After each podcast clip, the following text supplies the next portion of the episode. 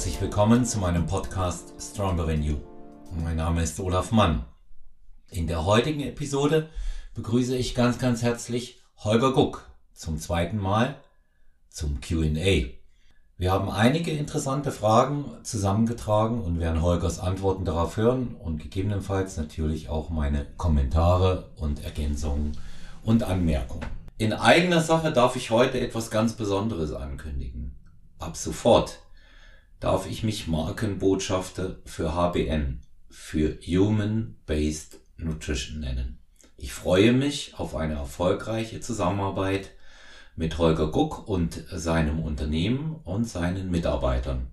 Weiterhin werdet ihr in den nächsten Episoden Interessantes rund um das Thema Nahrungsergänzung und wie man das in einen modernen Lifestyle, in eine gesunde Lebensweise integriert, von mir hören und sehr, sehr viel über die Produktpalette und ihre Inhaltsstoffe erfahren. Ich freue mich auf eine interessante Episode und auf die Zusammenarbeit mit Holger Cook und HBN. Viel Spaß! Ja, herzlich willkommen zurück, Holger Guck, zu unserem QA im Podcast Stronger Venue. Schön, dass du dir wieder die Zeit genommen hast, Holger. Hallo. Ja, hallo an alle da draußen. Freut mich sehr, dass ich äh, schon wieder hier sein darf. Ich glaube, das äh, Vergnügen ist ganz auf der Seite von den Hörerinnen und Hörern. Nicht äh, umsonst sind viele Fragen ähm, gekommen zu deinem Buch und natürlich auch äh, zu den anderen Dingen, die wir im Podcast dann äh, in dem ersten so in einigen Nebensätzen besprochen haben. Und ähm, finde, da sind eine ganze Menge interessante Fragen auch dabei. Und ich steige gleich mal mit der ersten ein, wenn du einverstanden bist, Holger. Sehr gerne, ja. Ja, also ausgehend äh, von den Basics, welche speziellen Ratschläge hast du für Frauen im Klimakterium, was Training und Ernährung angeht? Ah, gut, also ähm, prinzipiell Klimakterium für viele vielleicht jetzt nicht so der gängigste Begriff. Ähm, man spricht davon, wenn es um die Phase des ja, Eintrittsverlaufs und so weiter der äh, Wechseljahre geht. Also ähm, eine, das ist immer so ein, ja, so ein Scheideweg bei den Frauen, wo sich dann wirklich nochmal äh, richtig vieles verändert.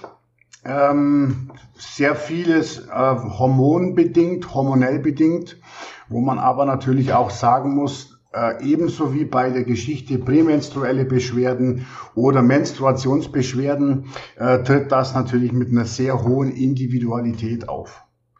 Die Frauen kennen das viel, viel besser als die Männer. Manche Frauen haben überhaupt keine, äh, ich sage jetzt mal, Regelbeschwerden oder vor der Regel überhaupt keine Beschwerden. Manche Frauen krümmen sich vor Schmerzen, haben Bauchkrämpfe, bluten extrem stark, sind müde, weil sie so einen hohen Eisenverlust haben und so weiter und so fort. Und genauso verhält sich's ganz einfach auch bei diesen äh, Sachen, die auftreten können, wenn die Frau, äh, wenn die Frauen äh, vor, den vor den Wechseljahren stehen oder quasi diese Phase durchlaufen. Es gibt ein paar Symptome, die sind häufiger. Am häufigsten zum Beispiel haben wir oder haben die Frauen Hitzewallung, äh, Hitzewallungen, vaginale Beschwerden oder auch leider Gottes sexuelle Funktionsstörungen. Das weiß man aus, aus der Literatur, tritt bei sehr, sehr vielen Frauen auf. Das hat, wie gesagt, in erster Linie was mit Hormonveränderungen zu tun. Studien sagen, das Effektivste, was du machen kannst, das hat jetzt weniger mit Ernährung oder Trainingsmaßnahmen zu tun, ist tatsächlich eine sogenannte menopausale Hormontherapie. Ähm, das kennen die Männer von der, von der Testosteronersatztherapie. Die wird ja hier in Deutschland äh, breit diskutiert. In anderen Ländern ist sie sehr gängig. Ähm, ich möchte jetzt nicht sagen, dass ich mich, dass ich da ein, ein äh, Verfechter davon bin, aber ich verstehe auf jeden Fall den Ansatz, den man dahinter verfolgt. Und genauso verhält sich es auch bei der menopausalen Hormontherapie, wo man dann ganz einfach mit Östrogen, also mit dem weiblichen Geschlechtshormon einfach dann spielt und das unter ärztlicher Aufsicht in gewisser Art und Weise verabreicht wird. Weniger eindeutig hast du die Studien, wenn es darum geht, setze pflanzliche Substrate ein, ähm, oder mache irgendwas jetzt mit spezifischen Nährstoffen, mache irgendwas mit Phytoöstrogenen. Aber es gibt welche, ins, äh, insbesondere wenn es um äh, vaginale Trockenheit oder Hitzewallungen geht, kann man damit relativ gut arbeiten. Ein bisschen schlechter sieht es auf Seiten der Studien aus bei nächtlichen Schweißausbrüchen. Da, ist die Dat da gilt die Datenlage als relativ schwach. Knochenbeschaffenheit ist natürlich auch so ein Thema. Ähm, das ist natürlich einerseits ähm, auch wieder hormonell bedingt, weil ganz einfach Östrogen, weibliche Geschlechtshormone, auch was mit dem Knochenstoffwechsel der Frauen zu tun haben. Und da kann man aber jetzt tatsächlich am Beispiel mit ähm, ja, körperlicher Betätigung, mit Bewegung ansetzen. Dazu gibt es eine, zumindest eine kontrollierte Studienlage. Ähm, und wenn man jetzt wirklich versuchen möchte, auf Seiten von Nahrungsergänzungen als für die Frauen ja, Ratschläge zu geben, dann wäre der Ratschlag, versucht es doch mal mit Fischöl, insbesondere mit DHA-reichem Fischöl. Wäre dann sogar die Möglichkeit, das mit einer veganen Variante zu probieren, weil ganz einfach die ähm, von den Algen das, äh, das Öl DHA-reich und eher, eher EPA-arm ist. Möglichkeit zwei, arbeite mit Chlorogensäuren. Die, das ist ein Bestandteil, der findet sich hauptsächlich in grünem Kaffee. Ähm, arbeite mit Phytoöstrogenen, also mit, äh, ja, mit ähm, tatsächlichen Östrogen ähnlichen Substanzen, die aber aus Pflanzen stammen. Ein Beispiel, wo man die findet, wäre klassisch der Leinsamen. Oder aber natürlich auch Soja-Isoflavone können da vielleicht helfen. Mönchspfeffer ist ein Thema bei PMS oder auch bei Menstruationsbeschwerden, kann aber eventuell auch bei ähm, Wechseljahrsbeschwerden helfen. Oder aber, was momentan ja irgendwie ein Hype zu sein scheint, ist der Einsatz von Melatonin. Was ich aber nochmal sagen möchte, ist, dass es wirklich eine sehr individuelle Geschichte ist. Wie ist der Ausgangszustand der Frau? Was hat sie konkret für Symptome? Das müsste man eigentlich erheben, um dann wirklich konkret sagen zu können, versuch's doch mal damit, versuch's doch mal damit oder deine Symptomatik ist dermaßen stark, geh mal zu einem Arzt und, und ähm, sprich mit dem einfach mal informativ wirklich über so eine menopausale Hormontherapie. Also ist ein äh, schon ein komplexes, kontroverses und vor allem auch individuelles Thema. Mhm. Also ich habe ähm, ja da auch äh, gerade mit äh, Klientinnen in der Altersgruppe auch Erfahrungen gesammelt. Viele der Produkte, die du hier empfiehlst, ähm, habe ich auch zur ähm, Anwendung empfohlen. Ähm, hatte noch ein weiteres mit dazu, das ist die Jamswurzel. Mhm. Ist, ähm, es gibt da jetzt nicht unbedingt äh, so einen, einen tiefen erforschten Zusammenhang, aber sie scheint zu helfen, scheint so als hormoneller Gleichrichter zu wirken und eben auch 5-HTP, aber das geht ja in die Richtung mit rein vom Melatonin. Ja, ja Tryptophan, ja. Ja, und ähm, das sind das sind so Dinge, ähm, mit denen ähm, ich da auch recht gute Erfahrungen mit den Klientinnen gesammelt habe.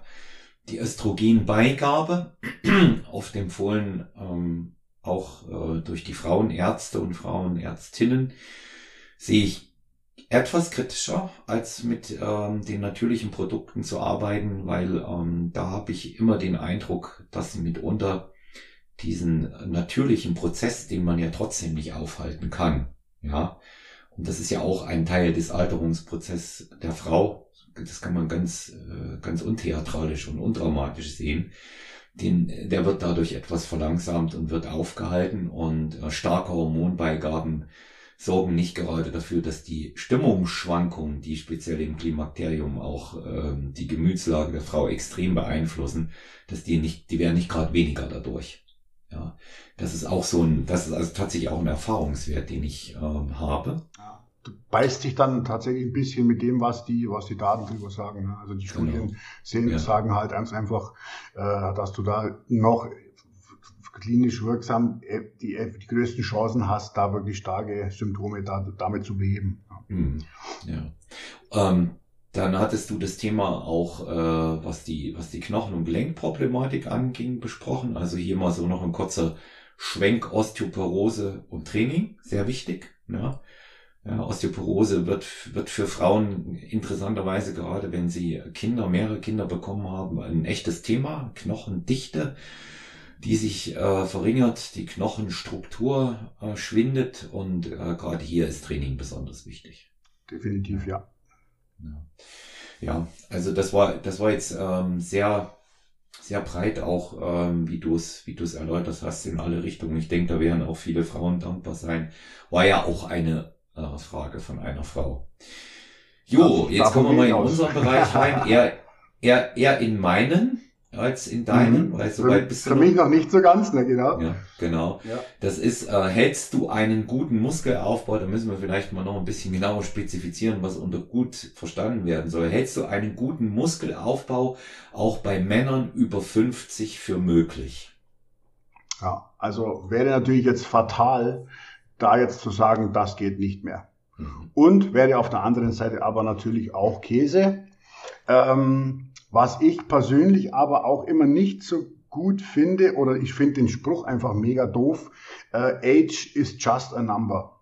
Das ist der dümmste Spruch von allen. Das ist ein richtig dummer Spruch, ähm, weil der ignoriert natürlich komplett alles weg, ähm, was altersbedingt tatsächlich auf uns zukommt und mit dem wir uns natürlich äh, altersbedingt auch unbedingt zu befassen haben. Äh, ein paar Sachen, die können wir sehr, sehr gut aufhalten, da können wir entgegenwirken. Ähm, das ist zum Beispiel die Thematik der anabolen Resistenz, wo du ganz einfach mit anderen Proteingaben pro ähm, äh, Proportion, mit anderen Leucinmengen oder anderen ERA-Mengen Proportion arbeiten musst. Das ist, da ist das Thema der Regenerationszeiten, da wo man einfach ja, ein gutes Biofeedback entwickeln sollte und wo man wirklich darauf acht geben sollte, äh, wie man seinen Trainingsintervall legt, äh, ob das wirklich nochmal zweimal äh, die Woche jeden Muskel sein kann oder ob der Körper das einfach regenerativ nicht mehr hergibt.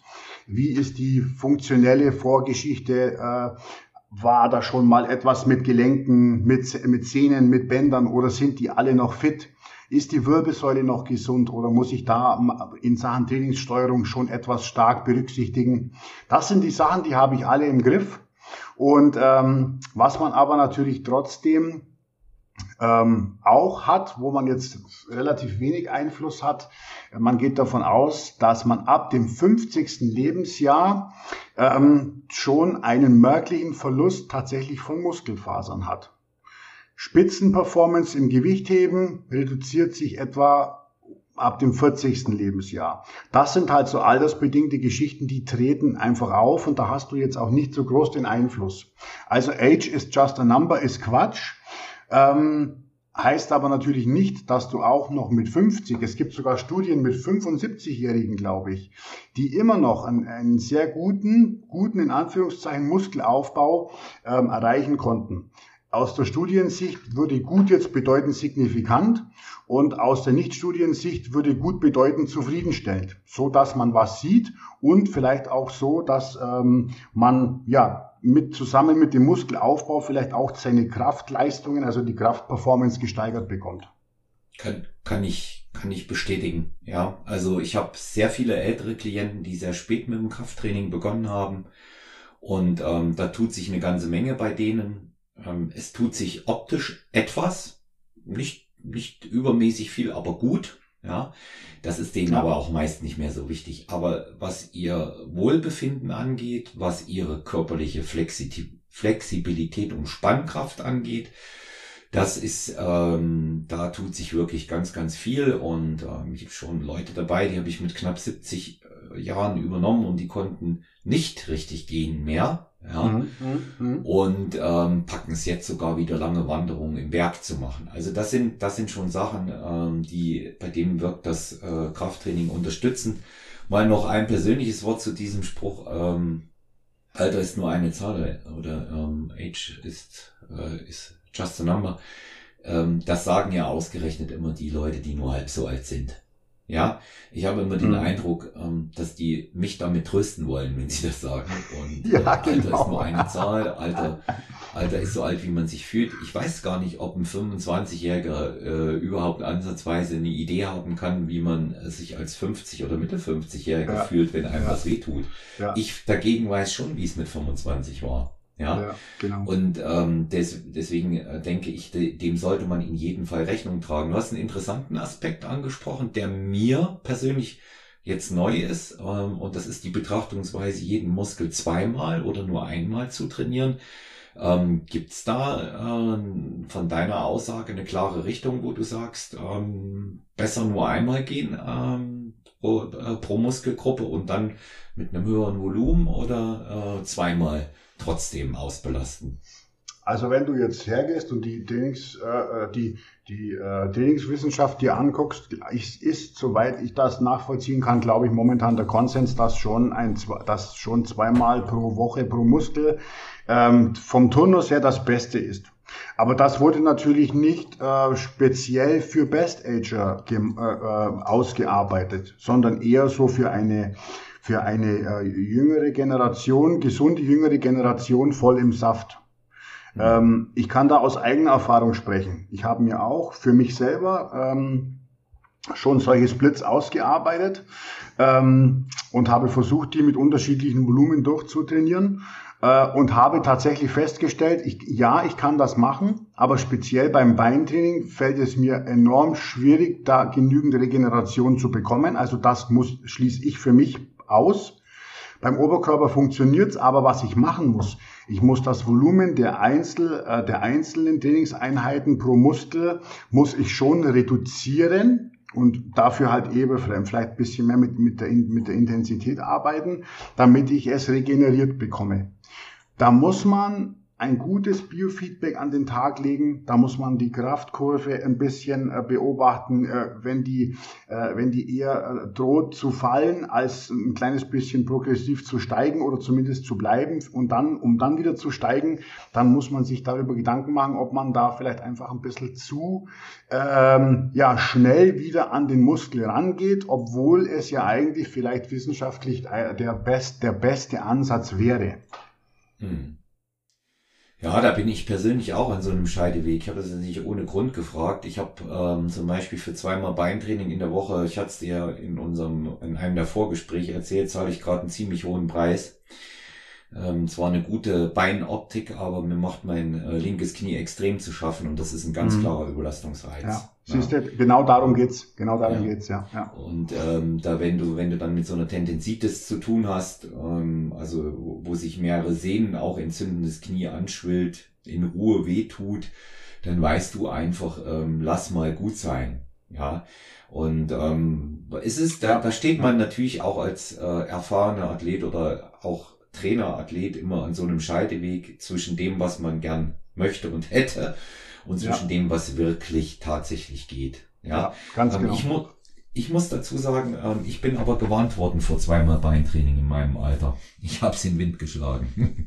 Ja, also wie gesagt, ich, ich, äh, ich, hatte, ich hatte jetzt Gott sei Dank äh, sowas nicht, sowas Blödes wie du hast, aber ich habe es halt einfach gemerkt, dass ich es nicht regeneriert bekomme. Wenn ich das erste Training in der Woche ähm, mit der längeren Regenerationszeit, weil einfach mehr Tage Abstand dazwischen waren, noch super performen kann und im zweiten immer äh, mir stand schon die Luft ausgeht, ja, dann, dann, dann probiere ich es dreimal, weil das kann ja auch immer was mit der Tagesform zu tun haben. Aber wenn es beim dritten Mal dann immer noch so ist, dann muss es doch ein klares Feedback an mich sein, Holger, das ist nichts. Ne? Und, äh, und genau die Rückmeldung habe ich bekommen und von dem Zeitpunkt aus habe ich das dann auch wieder einfach zurückgedreht, ganz einfach. Ja. Was ich, was ich zum Beispiel sehr gerne mache, aber das ist nur ganz persönlich, ich ich teile das Beintraining unglaublich gerne oder den Unterkörper unglaublich gerne in zwei separate Tage.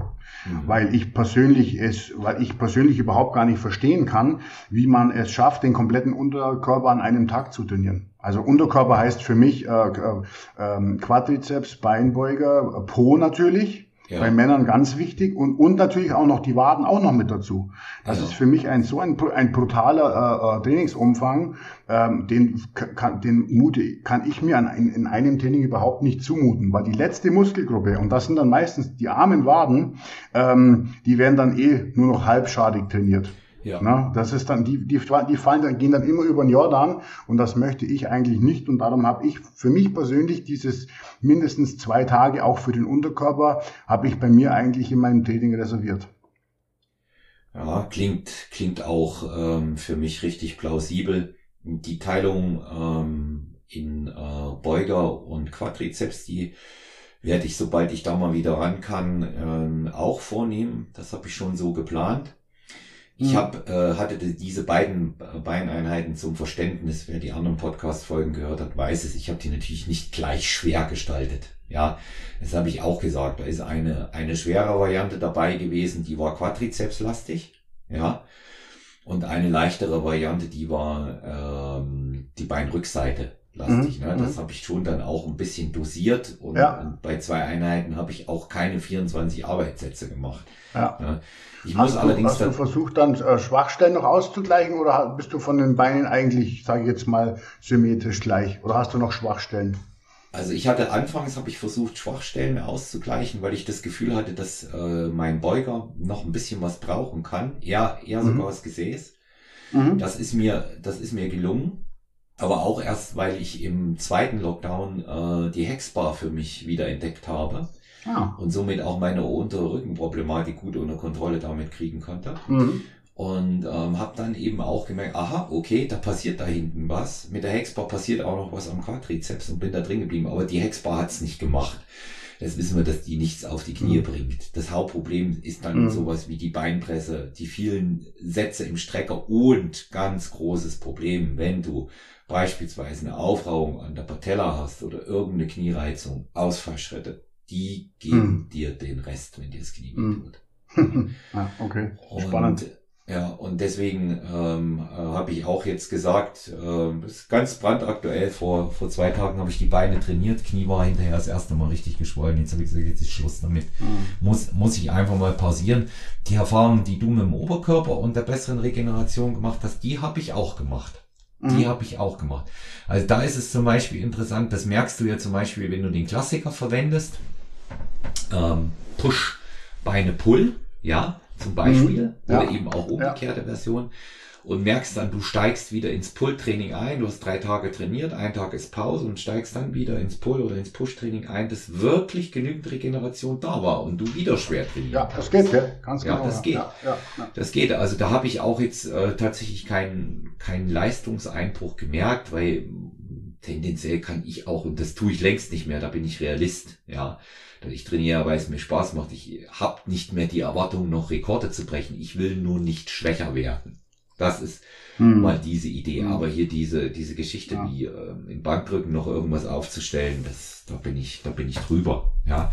Außerdem habe ja. ich meine zwei Kraftziele für dieses Jahr erfüllt. Das war ähm, doppeltes Körpergewicht in der Hexbar achtmal mhm. und eineinhalbfaches in der Bank.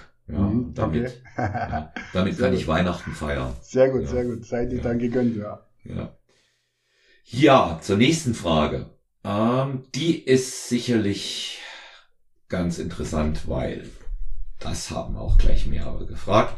Welche grundlegende, und das ist ja nun auch nochmal ein, ein ganz interessanter Bereich für deine eigene Marke HBN, welche grundlegenden Supplement-Empfehlungen gibst du Trainierenden ohne, ohne Wettkampfambitionen?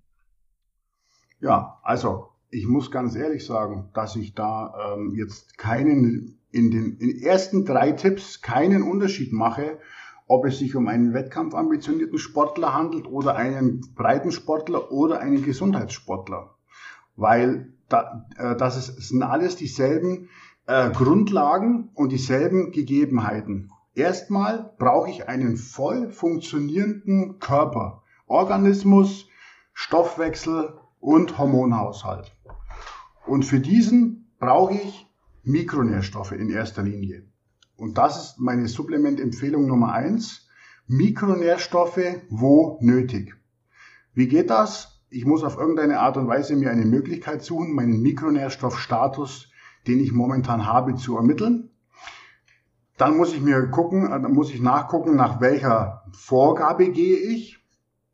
Ähm, ich sage jetzt mal ein Beispiel, weil ich das auch in, mein, in HBN 2.0 an, äh, ansetze.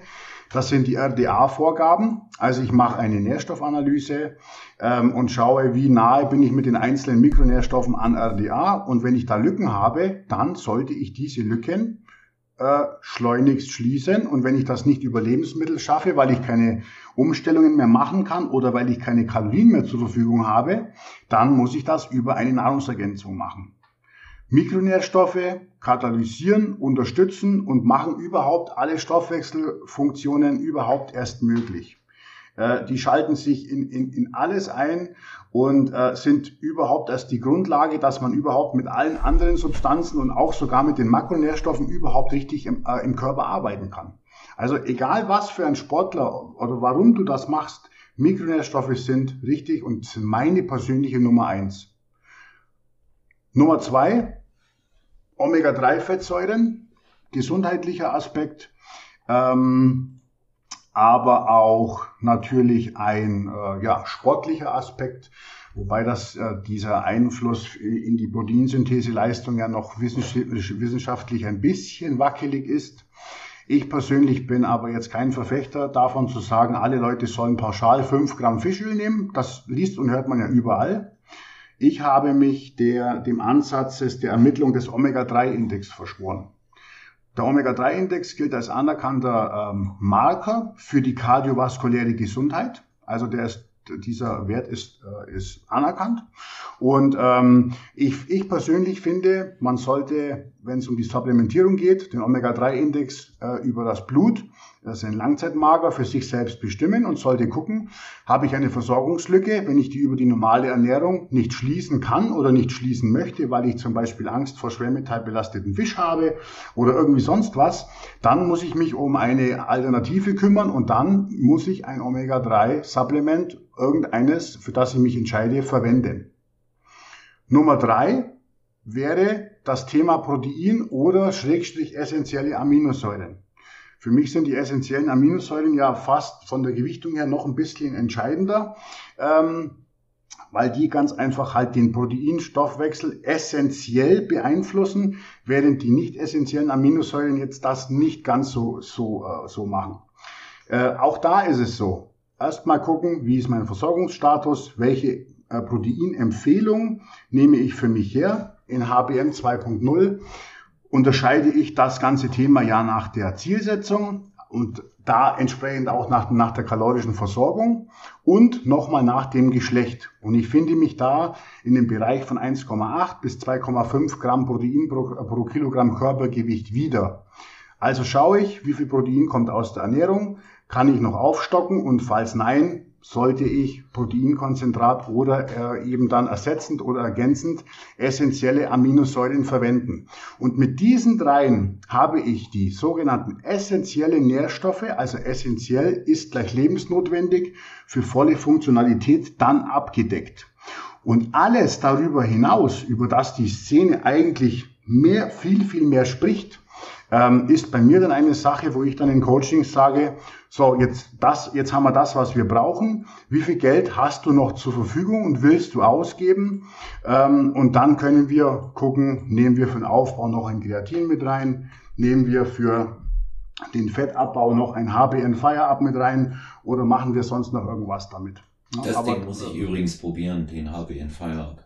Ja, der kommt, der, der, der kommt des, der kommt ja. sehr gut an und zwar, ich sag dir auch warum, ähm, weil der ähm, wirkt, obwohl er so wenige Stimulantien hat oder fast keine Stimulantien hat. Ja. Ja, das durch durchdachte Produkte brauchen das auch nicht, weil ja die Stimulantien ja nur den Eindruck vermitteln, dass etwas passiert. Ja. Ja. Genau. Der Rest, der Rest von, äh, von dem, was in den Inhaltsstoffen, in den sogenannten Fettburnern drin ist, ist ganz entscheidend von der Dosierung abhängig. Ja? Wir beide, wir sind uns, glaube ich, auch einig drüber, wenn man es mit dem Zusammenhang nimmt, L-Carnitin funktioniert, klar funktioniert aber ich muss es halt auch richtig dosieren und richtig einsetzen zum richtigen Zeitpunkt, auch genau überlegen, naja. wann. Und ich muss halt auch eins machen, ich muss, ich muss halt auch performen. Ne? Ja. Also ich kann ja, ich, ich kann ja nichts nehmen, dass meine Mitochondrien mehr äh, besser mit Fett füttert, wenn ich nicht dafür sorge, dass die Mitochondrien mehr zu tun haben. Mhm. das, das ist ja immer das, ne? Wenn ich ein, da, wenn ich ein, ein, ein 60-minütiges äh, Fitnessstudio-Training mache, wo, wo 30 Minuten davon an der Fitnesstheke stattfinden und an der Theke trinke ich einen L-Carnitin-Drink. Und dann gebe ich dem Carnitin die Schuld, wenn, wenn, ich, wenn das Fett nicht schmilzt. Also, das ist halt schwierig. Hm. Ich habe da ganz interessante Erfahrungen auch gemacht. Ich kann die immer hier mit einbringen mit, mit ähm, ultrahohen Dosierungen. Ja. Mhm. Ähm, ich habe ja, wenn du mal eine der vergangenen Folgen gehört hast, ähm, ich äh, lasse mir so alle fünf, sechs Wochen manchmal alle vier, jetzt aktuell werden es sicherlich wieder alle vier werden, dass sie mir Infusionen geben aus ähm, Vitamin C, Magnesium, äh, Phenylalanin, L-Carnitin und äh, Folsäure B12. Ja, mhm. mega Dosierung. Unter anderem sind da äh, 6 Gramm Vitamin C drin, Time Release 7 Gramm Magnesium und L-Carnitin 8 Gramm. Sehr fähiger Arzt, äh, bei dem ich das mache. Und der hat dann gesagt, ähm, das bringen wir auch ein bisschen mit rein, weil wir ja wissen, dass sie das und das da auch in dem Bereich wollen. Und ähm, aber es ist ganz wichtig, in Verbindung mit L-Carnitin immer ein paar Kohlenhydrate, Hermann. Sonst wirkt's nicht. Hm. Wusste ich nicht bis dahin, wie hm. der mir das das erste Mal gesagt hat, vor zwei Jahren. Das müssen nicht viele sein. Minimal spricht viel dafür dann eben auch, wenn man L-Carnitin nimmt, eben einen Intra-Workout-Shake zu nehmen. Ja, da kommen die paar Carbs mit her, die das noch ankurbeln. Und äh, insofern äh, auch eine ganz, inter ganz interessante Erfahrung, die ich da gemacht habe. Und ähm, die, die, die, Mikro, die Mikronährstoffe, ähm, die sind natürlich, die sind natürlich ein ganz, äh, ganz wichtiger Faktor. Ich hatte in einer der, der ersten Folgen auf das Mikronährstoffbuch auch äh, ähm, habe ich darüber gesprochen und da mhm. kann man eben auch einfach mal ermitteln, was man braucht und wie viel man selber braucht, sollte man sowieso anhand eines Blutbildes dann auch sehen. Ja, ja dem, also halte ich auch für die entscheidende Größe. Ja, an Mikronährstoffen. Ja, der, ähm, der Fettburner bei dir, wie heißt der nochmal, Holger? HBN Fire Up heißt das schöne Stück. Ja, HBN Fire Up für alle Zuhörerinnen und Zuhörer, das solltet ihr euch bitte mal merken, dieses Produkt. HBN Fire Up. Ich komme darauf zurück, das in mehrfacher Hinsicht, warum ihr das merken sollt, solltet. Genau. Ja. Ähm, ja. Also du hast jetzt schon im Prinzip die wesentlichen auch gesagt, ne? Hast du von den Supplementen noch was zu ergänzen? Weil ich habe dich jetzt unterbrochen, Verzeihung. Nein, du hast mich nicht unterbrochen. Ich war, ich war fertig. Also wie gesagt, die Grund, die Frage war die grundlegenden Supplementempfehlungen. Genau, die grundlegenden. Und, und, ja, also nicht und das, nicht und das und das waren und das waren die grundlegenden. Ja, unterschreibe ich genau. auch bei mir so. Ja, und ähm, alles andere äh, kann da in dem Bereich sein, muss es aber nicht. Es gibt viele Dinge, die im Verbund miteinander funktionieren. Das ist etwas, was ähm, ich bei den Wettkampfathletinnen und Athleten, die ich betreue, merke aber auch bei mir. Aber am Ende des Tages, glaube ich, hängt es in allererster Linie, wenn so ein Ding richtig läuft, mit dem Workout zusammen und mit der Diät, die ich halte. Mhm, ja. Oder die Ernährung, die ich fahre. Betrifft ja genauso den Aufbau. Ein Kreatin beispielsweise, wenn ich das für einen Aufbau ansetze, was in der Diät natürlich auch seine Berechtigung hat, aber wenn ich das im Aufbau ansetze, wird mir das nicht viel nützen, wenn ich nicht richtig esse. Ja. Mhm. Naja, klar. Ja. Nee, also äh, bei vielen, bei, bei, bei, bei vielen äh, Leuten ist, ist das Supplement-Thema halt immer auch ein, ein Budget-Thema. Ja. Und, und ich finde halt, dass viele Leute da das Budget halt einfach völlig falsch in dem Bereich verteilen. Ja. Also das ist einfach die Sache und darum ist es mir auch so wichtig, da wirklich mal die, die Rangfolge klarzustellen, die, ja. die am sinnvollsten ist. Ich denke auch, man sollte, bevor man 50 Euro für einen, äh, für einen Booster ausgibt, ähm, der durchaus auch mal Sinn macht, das will ich überhaupt nicht in Abrede stellen. Ja. Aber bevor man 50 Euro für einen Booster ausgibt, Holger, bin ich der Meinung, äh, soll man eher schauen, dass man gescheit zwei Protein bekommt. Ja. Ja. ja. Das, das macht, das macht für mich viel mehr Sinn. Ja. Ja, also einfach in die, in die sogenannten Essentials rein ja. äh, investieren, wo es, wo es nötig ist. Und das ist immer individuell. Ne? Aber das wäre, das ist ein Thema für einen eigenen Podcast. Die, der Versorgungsstatus äh, bei Mikronährstoffen habe ich ja in meinem Buch auch ausführlich ja. darüber geschrieben. Äh, das ist ein, ein eigenes, ein ganz, ganz spannendes Thema. Und da habe ich aber auch äh, Erfahrungswerte, was du bei mit Leuten anstellen kannst, die von einer sehr schlechten in eine sehr gute Versorgung reinkommen, ohne dass du eine andere Komponente veränderst, was mit den Leuten passiert. Das kann man sich in der Theorie nicht vorstellen, aber das ist die Praxis und das, das ist wirklich so. Also das ist ein, hoch, ein hochspannendes Thema. Mhm. Dann wird gefragt, ähm, sehr, sehr diffizile, kontroverse Frage. Wie viel Training ist zu viel? Da steige ich mal ganz kurz ein, bevor ich das Wort an dich übergebe, mhm. weil ich denke, das muss man von bestimmten Parametern wirklich abhängig machen. Ja, also da, das lässt sich nach meiner Auffassung sehr schwer zu pauschalisieren, weil es hat ganz viel damit zu tun, wie viel jemand an Training auch ab kann, ja, wie belastbar er ist, wie regenerationsfähig er ist, wie gut die Genetik ist und was vor allen Dingen seine Trainingsziele sind. Ja, Deswegen ähm, ist hier eine, eine Pauschalaussage ähm, zu treffen sehr, sehr schwierig, wobei ich mir denke, die geht eher so in die Richtung Übertraining, ab wann das zu viel wird. Aber Holger, was meinst du, wie viel Training ist zu viel, wenn wir jetzt mal den Krafttrainingsbereich angucken? Ich denke, die Leute versucht, ziehen das, das immer ja, auf die Häufigkeit. Ne? Ja, ich habe versucht, das, äh, ja, ja, das kann man, das kannst du nicht. Äh, ich habe das versucht so zu formulieren, dass mhm. es dann, äh, dass es dann zu viel ist, wenn du ähm, mit einem neuen Trainingsreiz in eine noch laufende Regenerationsphase eingreifst und damit eine vollständige Adaption unterbrichst. Mhm. Ganz allgemein gehalten. Wir wollen ja mit Training einen bestimmten Reiz auslösen, den wollen wir ausregenerieren und im besten Falle wollen wir, dass eine Adaption stattfindet, um dann wieder einen neuen Trainingsreiz zu setzen. Ich glaube, das ist von jedem, von jedem das Ziel.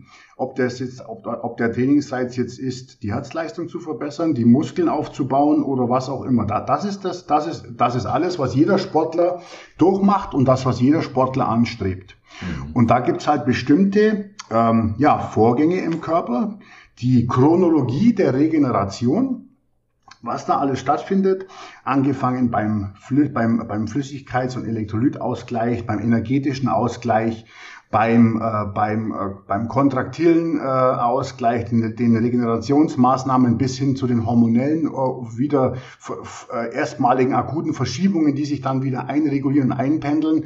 Und das braucht halt alles eine gewisse Zeit.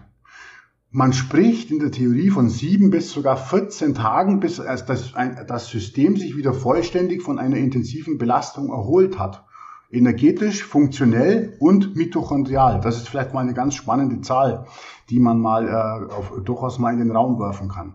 Heißt aber jetzt nicht, dass ich 14 Tage warten muss, bis ich äh, wieder neu einen Muskel trainieren kann, sondern heißt einfach, dass es halt, äh, dass ich halt aufpassen muss, dass ich äh, und dann kommen wir dann in das Overreaching, also in das, ich sage jetzt mal noch geplante Übertraining, zeitlich begrenzt ähm, auf das dann eine äh, trainingsschwächere Phase folgt, in der ich dann versuche zu adaptieren, ähm, dass ich da nicht abrutsche in ein Übertraining, wo ich dann wirklich dieses regenerative System komplett kompromittiere, indem ich einfach viel, viel zu viel mache. Da, da äh, äh, akkumulieren sich dann Regenerationslücken auf und dann habe ich die Ausgangsfrage, nämlich dann, dann ist Training zu viel. Mhm. Ja das ist, äh, ist auf den, die ganze Geschichte tatsächlich auf den Punkt gebracht. Ja, Der, ähm, es ist es ist tatsächlich äh, sicherlich, wenn es darum geht, es einzuschätzen. Der erfahrene Athlet wird das mit Sicherheit früher und besser können. Du spürst eigentlich wirklich, wenn es zu viel ist. Ja, ja. Du, spür, du spürst es, wenn du, wenn du reinhörst. Es gibt so, so ähm, un, äh, übersehbare Zeichen, wie zum Beispiel diese, diese vollständige Stagnation, ähm, dass die Müdigkeit nicht mehr aufhört im Training, ähm, dass beispielsweise unser Körper ist ja ein absolutes Anpassungswunder, da wirst du mir ja zustimmen, ne? dass aber diese Anpassungen irgendwann dann auch mal ausbleiben. Du hast das vorhin eben auch in diesem äh, Adaptionsmechanismus beschrieben. Die bleiben einfach aus. Ne? Er passt nicht nach oben an, er kommt dann auch nicht damit zurecht. Und da kann es dann eben sein, dass wenn du, wenn du äh, als, als simples Beispiel für die Leute zum Nachvollziehen, die, die uns hören, ähm, die uns anhören, ein sechsmal Training in der Woche kann ähm, mit einer bestimmten Aufteilung und Verteilung der Trainingseinheiten sehr gut funktionieren. Aber wenn man den Workout-Load übertreibt mit sechsmal Training in der Woche, kann es genauso nach hinten losgehen. Ja. Ja, ganz und, genau. Ähm, das soll ja, das soll ja eben auch einfach zeigen, dass bestimmte Dinge an Häufigkeit und äh, an Intensität schon gehen. Aber da wären ja noch andere Faktoren, die du eben auch genannt hast, ähm, mit reinspielen und die muss man auf jeden Fall mit kalkulieren. Ja, ja. und es, es gibt aber, es gibt aber noch viele, viele, viele Faktoren, die ich jetzt noch gar nicht genannt habe. Ja. Man, äh, man ist da immer ein bisschen so engstirnig, aber was, was ist denn noch, was beeinflusst denn noch, wann Training zu viel ist? Ja. Fangen wir mal an. Schlafe ich ausreichend? Habe ich genug sozialen Ausgleich? Bin ich mit der Ernährung on point oder habe ich Versorgungslücken? Brauche ich für die Regeneration? Kommt in der nächsten Frage. Und da gibt's noch zig Faktoren äh, des Alltags einer Person, die äh, die Frage beeinflussen können, wie viel Training ist zu viel. Hm. Ja. ja. Alter spielt Al ich. Ja, ja, ganz. Also wenn man sich da Gedanken macht, könnte man eine lange Liste aufschreiben. Ja. Deswegen, das sind, das sind so Faktoren, ähm, die, die am allerbesten ein Coach auch berücksichtigt. Ja, ja auch immer ähm, die, die komplette strategische Planung ähm, bin ich der Meinung, da auch einem Coach überlassen. Könnt ihr euch äh, sowohl an Holger als auch an mich wenden. Also ähm, das ist, das ist eine, das ist eine klare Empfehlung, wenn es in den leistungsorientierten Bereich reingeht. Ja, wer die Frage stellt, wie viel ist zu viel, der trainiert leistungsorientiert. Da ja. hat jetzt kein Problem mit der Motivation offensichtlich. Genau, sondern eher mit, dass er vielleicht immer ein bisschen drüber ist, ja. Ja, ja, mhm. genau. Aber die haben wir ja lieber, ne? Die Leute, die wir bremsen oh, ja, müssen. Definitiv. Ja. Ja, lieber, lieber aber ein bisschen bremsen, als jemanden ständig in den Arsch treten müssen. Ja, ja, ja, wie, das ist wie die, wie die Geschichte, wie mein Vater immer gesagt hat, hier den, den Dackel zum Jagen tragen, okay? Das ist immer, das ist immer ein echtes, ein echtes Problem. Ja. Ne?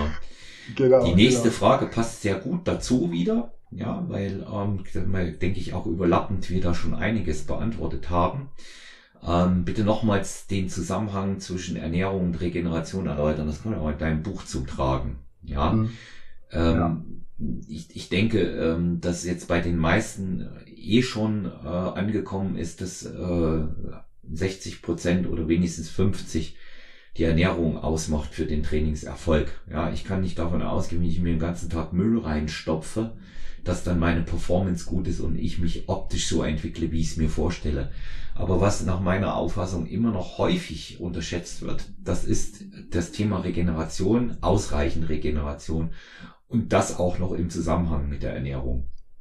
Wenn hm. du uns da mal ja. noch ein paar Sätze sagen kannst, Holger.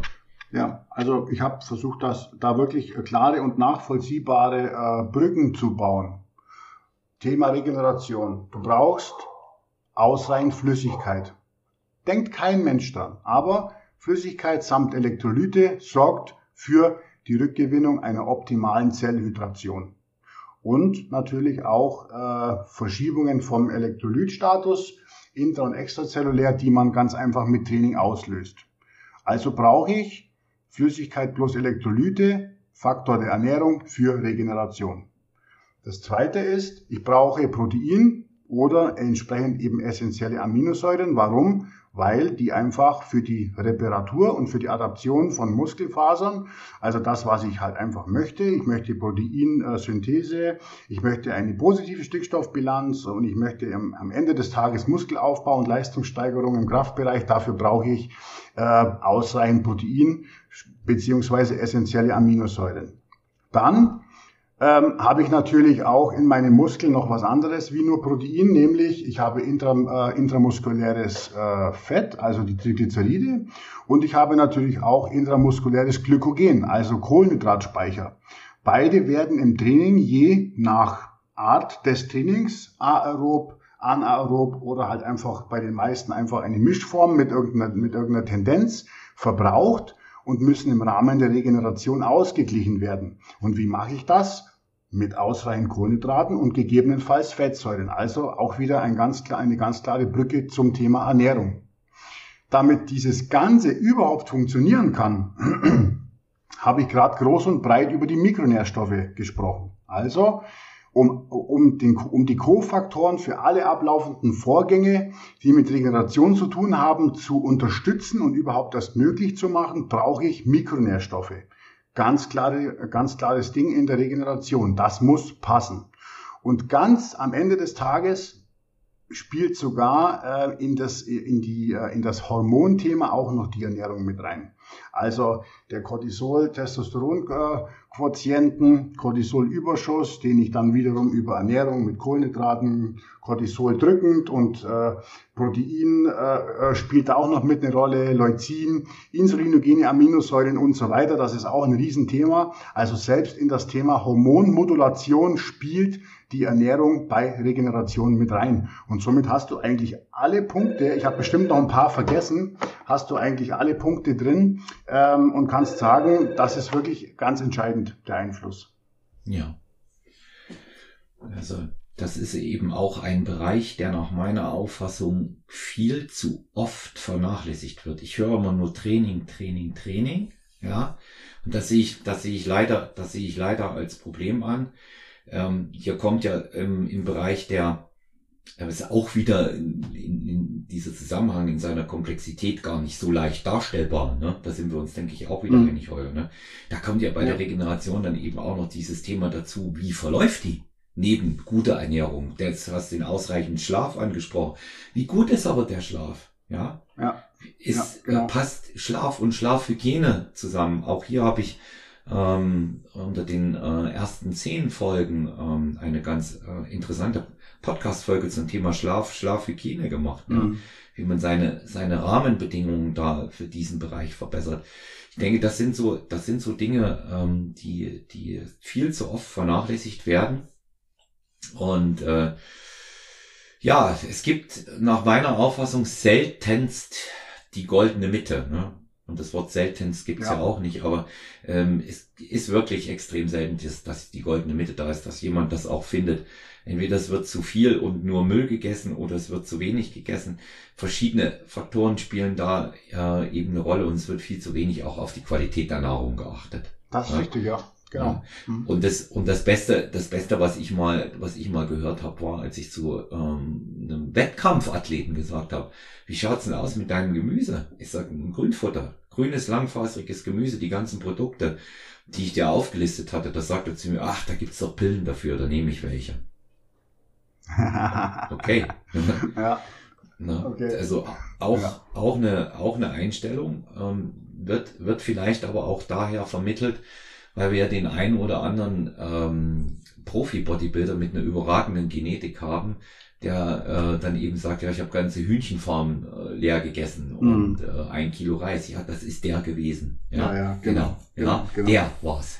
Aber nicht du. Das funktioniert bei dir nicht. Also deswegen frei nach Frank Holger Acker bei Team Andro ist dein Gemüse. Ja, das ist ein ganz wichtiger, ganz Punkt. wichtiger ja.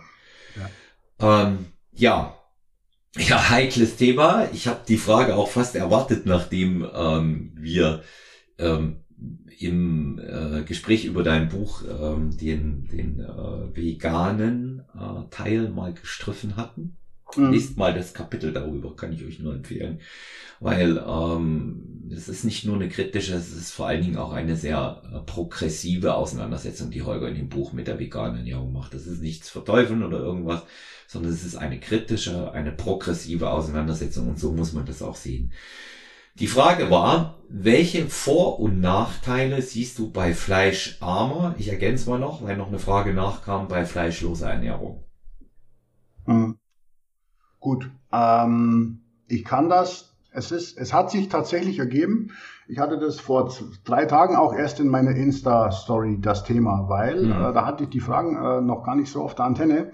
Äh, es gibt tatsächlich eine in meinen Augen repräsentative, spannende Datenerhebung ähm, aus Kanada zu diesem Thema. Und zwar ähm, haben die versucht, den sogenannten Diet Quality Index, also die Diätqualität ähm, der Bevölkerung zu ermitteln und haben hier äh, geguckt, wie essen die Leute, ähm, wie stark ist der Anteil Fleisch und Pflanzen und wie sieht's mit dem Versorgungsstatus dieser Leute aus.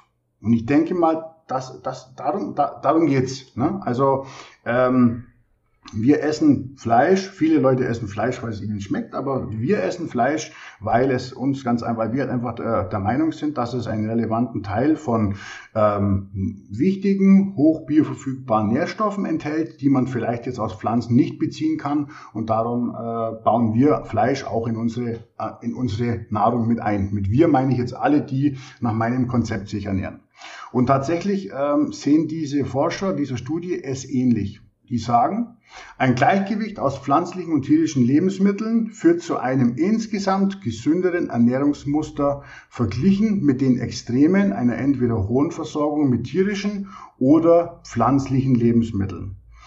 Bei dem pflanzlichen Extrem hast du Lücken oder hatten, äh, hatten die äh, Leute, die das so gemacht haben, Lücken bei Gesamtproteinen, bei Vitamin D, B12, Riboflamin ist auch ein B-Vitamin und Niacin ist auch ein B-Vitamin. Und auf der tierisch basierten Seite, also wenn die Leute sehr, sehr viel, sehr äh, viel Fleisch gegessen haben, dann hat es ihnen tendenziell an Ballaststoffen gemangelt und ähm, an Magnesium und auf der anderen Seite haben sie verhältnismäßig hohe Mengen gesättigtes Fett gegessen, was aber, was aber auch wiederum ja jetzt nicht unbedingt eine Aussage darüber trifft, wie gesund oder nicht gesund ernährt sich die Person.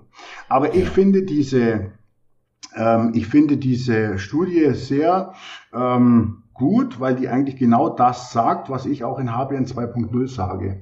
Ähm, der gesunde Mittelweg ist der beste und Extreme führen immer zu irgendeiner Form von Einseitigkeit. Also fleischarme Ernährung funktioniert auf jeden Fall. Ähm, fleischlose Ernährung kann auch funktionieren, aber da, aber das ist auch das, was ich schon letztes Mal gesagt habe. Wenn ich Fleisch als Lebensmittelkategorie komplett weglasse, mit seinem Protein, mit seinen ähm, hochbioverfügbaren Zink, dem Eisen und all diesen ganzen Geschichten, dann habe ich halt Probleme damit, das über andere Lebensmittel komplett zu kompensieren. Insbesondere wenn ich dann auch noch alle anderen tierischen, äh, tierischen Lebensmittel rauslasse. Sich fleischarm zu ernähren, würde ich jetzt definieren, dass ich nur zwei oder dreimal die Woche eine Portion von 150 bis 200 Gramm Fleisch vielleicht esse, von hoher Qualität. Und da sage ich, das hat überhaupt keinen Nachteil. Das kann man locker weg, das kann man, das kann man locker kompensieren. Und wenn es, wenn das dann dafür sorgt, dass man sich dann Fleisch leisten oder kaufen kann von höherer Qualität, ähm, das auch nicht aus einem Mastbetrieb stammt, das auch nicht vollgepumpt ist mit Hormonen bis oben hin oder sonst irgendwas ähm, oder sich da ähm, multiresistente Keime drin befinden, wie man ja auch im, äh, immer wieder feststellt bei so Mastfleisch, dann sage ich, kann das sogar ein Vorteil sein, dieses, dieses, äh, diese Form der Ernährung so zu pflegen. Ja. Also ich äh, habe auch die Erfahrung gemacht, persönlich, dass mir ähm, Fleischreduktion ganz gut getan hat, ähm, also das zu begrenzen, ähm, habe ich speziell in der Verdauung gemerkt, Holger. Da ging es mhm. mir deutlich besser. Ähm, wenn du, auch wenn es Hühnchen ist, du musst große Fleischmengen verdauen, das muss der Körper erstmal packen. Das ist einfach das Problem. Und ähm, aus dem aus dem Grund ähm, halte ich das auch für wesentlich ähm, vernünftiger sich da etwas einzuschränken, ja. Aber bedeutet, bedeutet ja nicht, äh, dass man es dass man's ganz lassen muss. Und auch da wieder dieses Thema Fleischqualität.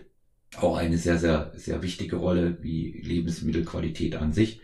Und wenn ich die nicht habe, ja. ähm, dann äh, wird mir das eine oder andere weglassen oder dazu nehmen auch grundsätzlich überhaupt nichts helfen.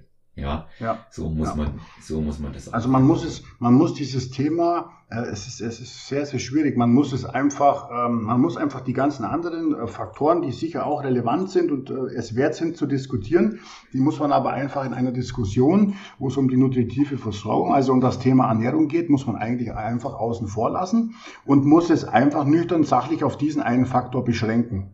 Mhm. Und ich persönlich finde, dann, dann ist es gar nicht mehr so zwiegespalten. Da wird man, da wird man immer wieder auf den Konsens kommen, dass sich der ähm, mittelmäßig belesene Otto Normalverbraucher ähm, äh, am, am besten ernährt, wenn er, wenn er sich nicht ähm, entweder nur von Pflanzen oder nur von Fleisch im Sinne von Carnivore ernährt, sondern wenn er immer möglichst viele, möglichst naturbelassene Lebensmittel verwendet, ähm, um seine Versorgung, um seine Versorgung zu gewährleisten. Also das ist, das ist eigentlich, für, für mich ist das eigentlich ein klarer Konsens. Aber diese, diese Diskussion hat halt einfach so viele Aspekte, die sich dann immer wieder miteinander vermischen. Ähm, und das macht das Ganze so schwierig. Ja, ja. Das, äh, das unterschreibe ich auch so auf jeden Fall und ähm, vor allen Dingen immer dann, wenn dieser, wenn dieser ethische Aspekt mit reinkommt und der Tierschutz, für, den ich auch bin, ich bin Hundebesitzer wie du auch, ja. ja. es wird uns wohl kaum einer unterstellen, ähm, dass wir, äh, dass wir die Tiere nicht schützen wollen. Auch da wieder Herkunft, Qualität, das ist der nächste Punkt. Da kann man das Ganze unterstützen und ähm, ich komme auch nie mit den Argumenten, ähm, äh, wir haben schon immer Tiere gegessen. Ja, mhm. das ist sicherlich das dümmste Totschlagargument. Und auf der anderen Seite ist es so, wenn jemand, wenn jemand das möchte, sich vegan ernähren, aus welchen Gründen auch immer, weil er damit Tiere besser schützen möchte, weil er die Umwelt entlastet. Wenn, wenn er das für sich so denkt, ist das für ihn auch richtig. Dann, äh, dann finde ich das gut. Äh, es gibt ja immerhin auch, was die vegane Ernährung angeht, äh, den Ansatz, und das meine ich überhaupt nicht ironisch, ähm, esoterische Erleuchtung zu erfahren, ja, wie im Hinduismus.